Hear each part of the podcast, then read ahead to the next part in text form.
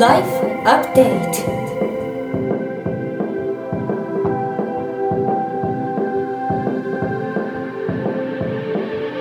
ライフアップデート Life Update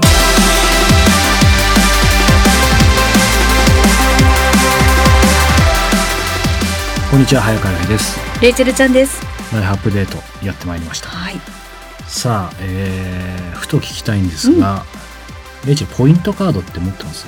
ポイントパあポイントカード好きですね。あ好きなんだ。うん。でも集めすぎて結局パンパンになっちゃうじゃな困ったいですか。顔してるよね。そうだよね、でも、えー、とそんなに整理できてないんですか？結構ね。パンパンなんですか、で整理しました。あのお気に入りのお財布に入らないので本当に使うものだけを残してます。ちなみに差し支えなければレイチェルちゃんのブランディング的に問題ない範囲で構いません、ポイントカード何が残ってるんでしょうか、ポイントカード。一番はあの JAL のマイレージを貯めてるのでそっち系と六本木ヒルズにずっとあの仕事で行き来するのでヒルズポイントカードとかもちろんツタヤとかも使うしあとは何だったかな？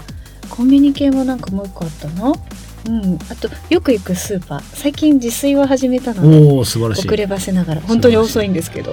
なのでそれも JAL のポイントがたまりつつああいいねでスーパーも全部マイレージがつながるようなもの？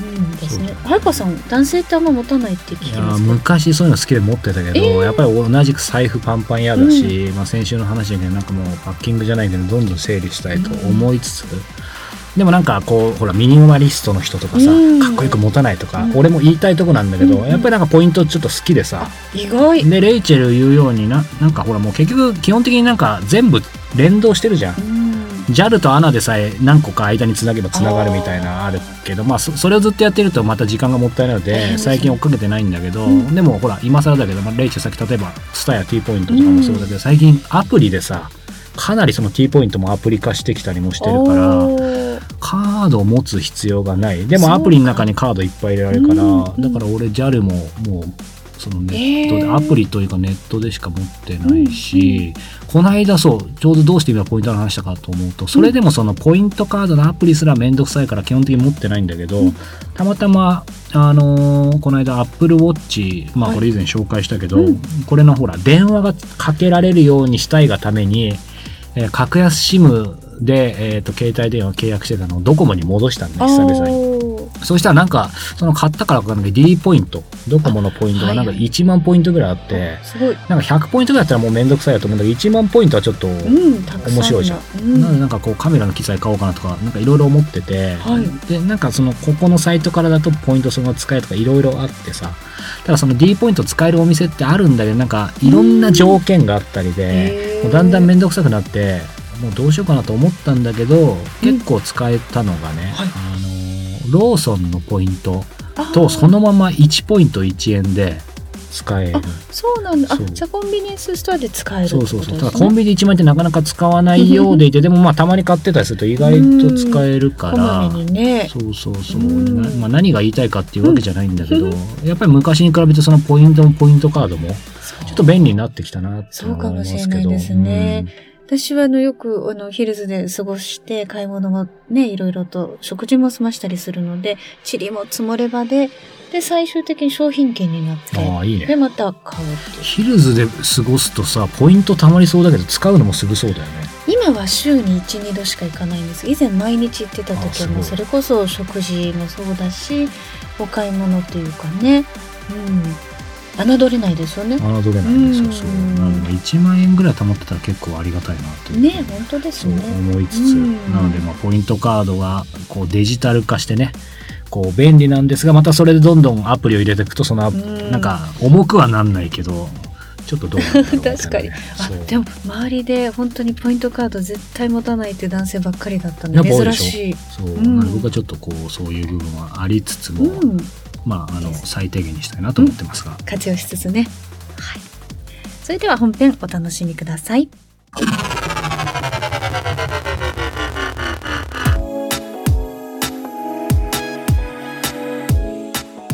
国内外のトップランナーや本物と呼ばれる人に早川洋平が直撃。そのエッセンスを皆さんにお届けするこのコーナー。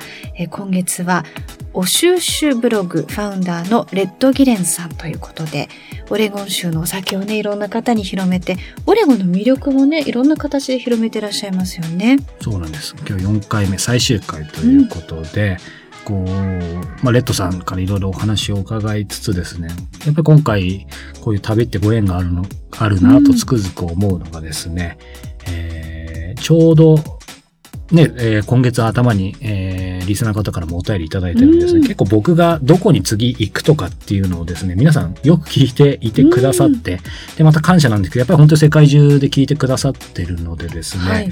実は今回も、もう結構前でしょうね、ポートランド行くっていう話を、えー番組でどっかでしたんだと思うんです。うん。で、えっ、と、それを聞いていたリスナーの方になんとですね、ポートランドの方がいてですね、はい。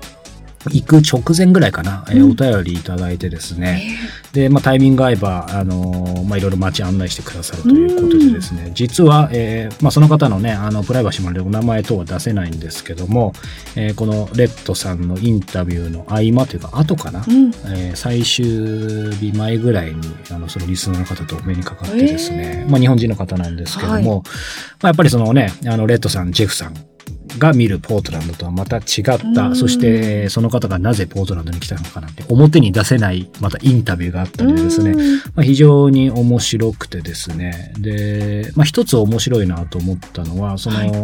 えー方が、えーまあ、やってきた理由なんかもそうなんですけど、まあ、これは言っていいと思うんですけど、うん。えー僕がお手伝いさせていただいてる、あの、心谷仁之助さん、あの心理カウンセラーの、はい。彼のですね、えー番組等も聞いてくださってる方で、まあ僕の番組も当然聞いてくださってるんですけど、やっぱりそれがきっかけでですね、わざわざその、心谷さんライブ、えー去年かな、えー武道館、うん。あれ武道館？すごいです。ね。あ武、道館。ありましたね、武武道館だね、うん。武道館でやった時にそのためにわざわざ帰国したというすごい。ですね一時帰国そうそうそう。まあでもそういうやっぱ目的のためにねうん。行くってレイチェルこの間アメリカもそうだけど、ね。なんですごくこうリスナーの方でまあただ聞くだけじゃなくて実際行動してくださる方って嬉しいし、まあ何よりなんかそういう異国の地でねこう番組常々言ってるんですけどこれだけたくさんの方に聞いていただいてるってうん。こうデータ上見ながらうんどっかでこれ本当かなと未だに思ってる自分が5つこうやって本当にいるっていうのは、んまあありがたいなと、うんそうですよね。うん。で表に出ないポートランドの情報、まあ、あとお土産なんかもこんなのがいいよなんていうのを教えてもらったり。教えてもらって。うん。なかなかね、それこそあの住んでる人の数だけそのライフスタイルがあるから目線も違うし面白いですよそうなね。んです。なので、まあ、今後もね、意図的ではありませんが、こう、次どこに行くなんていうこともたまにぼやきたいと思いますので、うんまあ、そのね、周辺にいる方またお便りいただけたら嬉しいなというふうに思って本当でます。すね。それではレッドギレンさんのインタビューお楽しみください。ね、あのコスト家賃のことなんかも出てきましたが、はいこれやっぱり日本人の方でもね、はいポートランドどんどん有名になってきてリピーターって話もありましたけども、はいリピーターというだけじゃ満足できずに住みたいい。住みたい人。はい。って出てくると思うんですけど実際いろんな方を見てきて、いこれはもうレッドさんの個人的な意見で構わないので、はいはいはなんか移住するんだったらこういうことは考えておいた方がいいしといた方がいい抑えておいた方がいいって何かアドバイスがあれば、はい。えー今の時点でいいのいやで、まあ僕のアドバイスとしてはとにかく人の出会いをすること、なんかずあのポートランドはまあ大きなままあまあまあ大きな町だけどまだ村っぽい。で例えば、えー仕事をまず就職活動、はい。ならあのまあ多分サンフランシスコとニューヨークと違ってこっちはねなんかオンラインで、ほら履歴書を、はい。あのねそうしあのね送ることできない。まあできるけど おすすめとしては実際にはい。人の出会って、対面して対話してそれで就職がしやすい、はい。あるいはクラブとか入ってあのそこっち結構ねみんなが集まること多いからもうできるだけその自分のと同じ趣味のグループあジョインすることがすごい大事、であのまあ今あの例えばあの移住する日本人の話だったら、まあこっちで日本人結構もう変に言い方で人気です。でしょうね。あの日本人は結構まあもともと職人意識が強い国からの方々から、あの日本人すごいあのポートランドに関して興味深いはい。思ってて、個人人間それ分かってる、はい。そのもう世界のさまざまなあのかんあの海外の観光客の中でね日本人結構かなりいいイメージがああって。日本人が逆にポートランダーの方からいいそうイメージ。がそうそうそういういいイメージ日本人がいいいいイメージする、あのポートランドにとって。ですから日本人はすごいもう職員式の興味あるし、もうよりあ僕らの文化を知りたい。あの他の観光客はやっぱショッピングだけとか、日本人ってもうディ日本人はディープに ディープなことを好きってみんな分かってるから、あともっとむ昔の話ですけど留学生が多い日本人がね、はであのですからそのえ大体みんな日本人は、まあまあ、友達までじゃないけどでも日本人会ったことはあってで結構日本人のイメージすごいいいイメージ。ですごいこれちょっと、まあ、変な話ですけどすごいあの日本とポートランドから見る日本すごいいい国だから、えー、あの311あの東日本大震災の時に、ポートランドがすごい寄付があそう出なんですたんです。すごかった。びっくりした、まあ、感動した、はい。だからそんなに今あの日本と日本人は人気ですここは、だからそれねあの、まあ、他の町よりまあ人気あるかもしれない、日本人やっぱりだからこそ人ですね。人もう最後人がいつ出会い。そう。人での出会いが大事。でこっち日本人もいるしもちろんポートランド、まあアメリカ人もみんなに出会いした方がいい。あの最後にいくつかだけ教えてもらいたいんですけどこうそんなこう日本へのねこう思いだったりまあレッドさん日本に対すれば愛愛をすごく感じて嬉しいんですけどこう今の日本や日本人にですねレッドさんが見てて一番必要なことって何だと思いますか？あ日本人に必要なこと、えー、まあ いいいい質問。あのまずはまあもっとリスクテイキングしてもいい。そのリスキーじゃないから、さっきねあの早川さんとちょっと話したんだけど、まあ仕事を、まあ、安定したことを仕事を辞めて、自営に始まってまああのまあすお金をすぐに儲からなくても結構いっぱい価値を受けてるわかる？そうです。お金以外の価値あるから。だからもうでも結局まあ最後にあもうまあその生活費をカバーできないお金がも儲からなかったらじゃあ戻ればあの、まあ、その大だ大大企業に全然平気、多分あのその自分の自営で作った経験は、まずはまず会社大きな会社って多分,、ま、あの多分メリットあるとメリットがあるでしょ。うあともしかしてもう自営してもうちょっとお金でもちょっと成功しないけどもう違う道が見えてくるそうですね。やっぱ一応リスクテイキングした方がいいですよね、あともう一つのアドバイスは、はい。えー小さな町がいいです、ああのねアメリカでもそういう変な言い方だけどアメリカなんかもうちょっと A ランクの街は、まあ、ニューヨークでしょ、サンフランシスコ、まあ、シカゴロスとかね。それいいんだけどでも B ランク僕もすごい多分他のポートランドにポートランドに怒られるかもしれない。これ B ランクです、で B ランク最高、小さな町で,、ね、で小さな町でもうちょっと大きな影響がもう,、もうもう与えることができる、人人がより会いやすい、もっと人間性があるね。小さだから B, B ランクの町でいいです、で結構もういっぱい多分いっぱいよよりチャンスがたくさんあると思う、ちょっと自分がちょっとイニシアティブを取れば、なんとかなると思う。大きな町だと難しいですね、競争がね激しいいろんな可能性がありそうですよね。そうです、そうそうそう。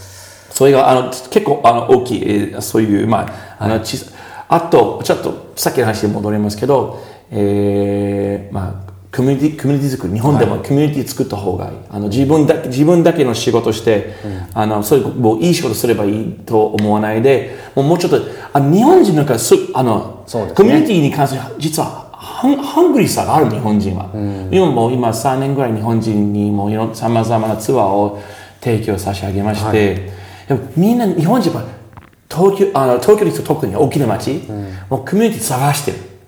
求めてる、でそれもなんかつくあの人間つなぐこことがすごい大事。忘れない方がいい、そうか。最後最後に一人ですね、はい。人間。はい、やっぱりそこですね。秘密さあそして最後にですけどこうこれね見てる聞いてる方はもうぜひポートランドに来たいと思うんですがその際はもちろんねえーレッドさんのツアーをおぜひお願いします。えーとどうしたらレッドさんとつながれるというかそういうやっぱりブログですか？そうね、あの、その、まあ、欧州州ブログサイトか、まあ、フーディードリンキーのサイト、検索すれば。そう、検索すれば、日本語でもはい。大丈夫。はい。それ一番。そうかぜひ楽しみにして、あもう一個だけ。それどうぞどうぞ連どうぞ連動してですけどレッドさん考えるポートランドのベストシーズンっていうのはいつなんでしょうか？今、9月。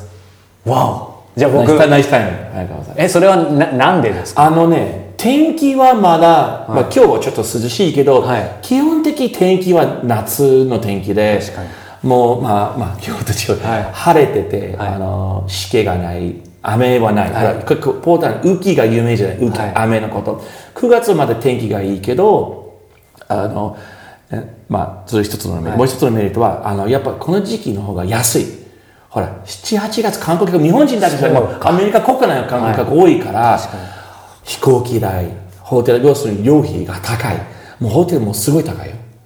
で、もう一つは今やっぱ収穫の時期だからいっぱい美味しいものあるからさじ。ゃあベストじゃないですあと僕特にその、その、その収穫の中で、かはいえー今はね、特別なビールが飲めるんですよ。まあ、フレッシュホップ、あの、は新鮮なホップを,はいの、を使用するビールを飲める時期、今だけです。普通ホップ乾燥するんですよね。は今はちょっとフレッシュホップビールの季節。へえで全然違う。だからぜひ、もう、もう、これ本当にもう、あのーあの、ゴム、ゴムするじゃないよ。本当9月、ちょいいチョイスだった。はい、そそしてビール全然興味なかったけどもう飲みたくてしょうがないんですけど、ね、結構違う。だから本当に、とにかく9月はそういいですよね。はい。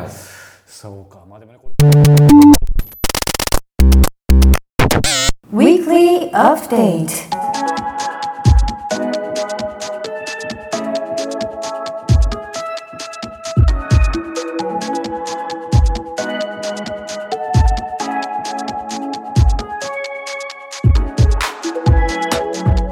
Weekly Update このコーナーではプロインタビュアーの早川さんが実際に体験した人生をアップデートしてくれるものやことをお届けします。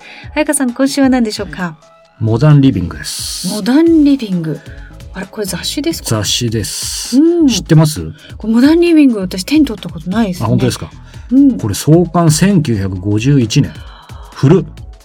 わあ、歴史ありますね格。結構別高級感がそうなんですいますよね。そう。ん実は僕この雑誌知ったのはですね、このモダンリビングをすいません、買ったわけじゃなくてですね、あの、今流行りの、えー読み放題のアプリ、えーまあ、あの、D マガジンだったり、うん。Kindle のアンリミテとか、うん。えーだったりありますが、僕はまあ全部それ購読してるんですけど、その中の一つ、楽天マガジンでですね、えーえー読める雑誌の一つになっていて、うんまあ、モダンリビングっていうだけあってですね、えーおっしゃるとりその高級感あふれる家、うん。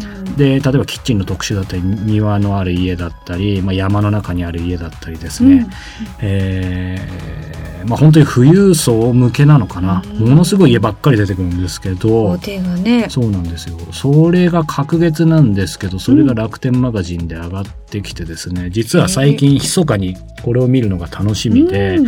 やっぱりほらなんか僕こう考えてるんですけどそのアウトプットするものってやっぱりどれだけインプットしたか、うん。でそれは量というよりまあ量もですけど質と量の掛け算だと思ってて、うんあの、まあ、僕は今、まあ、こういうライフスタイルもあって家を、まあ、も持ってないいや家は住んでるんですけど買ってないか、うんうん。あの買ってないんですけどなんかだんだんこう買わないうちにその理想だけが上がってってですね、うんでもあんまり具体的じゃなかったので、まあ、こういう住宅の例を見たりすると、あ非常にインスパイア。ーそうですね。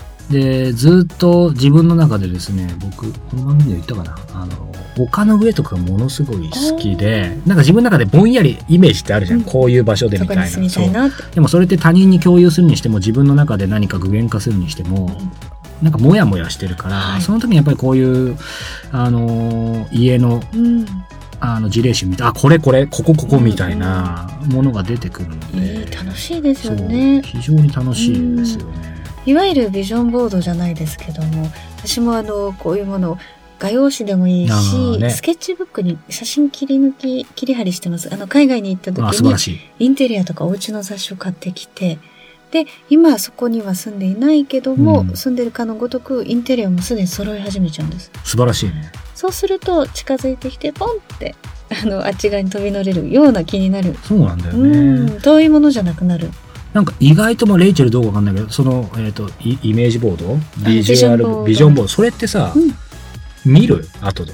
見ますね。あ、見るんだ一。時毎晩見てたりしてで次に家具を例えば整理断捨離する時にシンプルにここに近づけるにはどう断捨離したらいいかっていう風にうん。プランを練るんです、頭の中で。妄想？素晴らしい。い楽しいですよ。や、でも面白いね。俺はさ、うん。また逆で、うん。まあ、きっちりしてないってだけかもしれないけど、そのいわゆる多分レイチェルが言ってるビジョンボードに近いと思うんだけど意外とそういうふうに見てスクラップしてる割にはそれその後もう一回見返すことなくて、でもやっぱりなんかそのうん。やってるだけでインスピレーション湧いてきたり多分う。っすらと残ってるみたいな。いわゆるよく聞くのはあの具体的にしすぎるとそこに固執しちゃうから、うん。もっと自分が思ってるもの以上の豊かさが入る可能性があるので、本当はそれぐらいの方がいいんですよ。はい、なのでまあ、あの、僕はそう、まさにその縛られちゃうタイプなんで、まあそんくらい緩くてもいいかなと思いつつ、うん。まあでも単純に楽しいですよね。うんなので、なんか、うん、まあ出版社いろいろ大変だって言いますけど、これを読み放題にしちゃっていいのかなと。ねなんかどうしてもこうね。何かを立ち上げて作る、うん。あの、か仕事やってる僕からすると、うーんってあるんですが、まあありがたい限りですが。うんうんでも本屋さんで見つけたらちょっとね、手にそうなんです。だってみたいからこれ。楽天マガジン今レイチェル言ったようにね、僕も電子なんですけど、やっぱこれはね、紙の方がいいと思う。うん、写真もね。そう。うんなんで、まあ、両方買ってもいいかなと思いつつ、うモダンリビングおすすめです。以上、今週のウィークリーアップデートでした。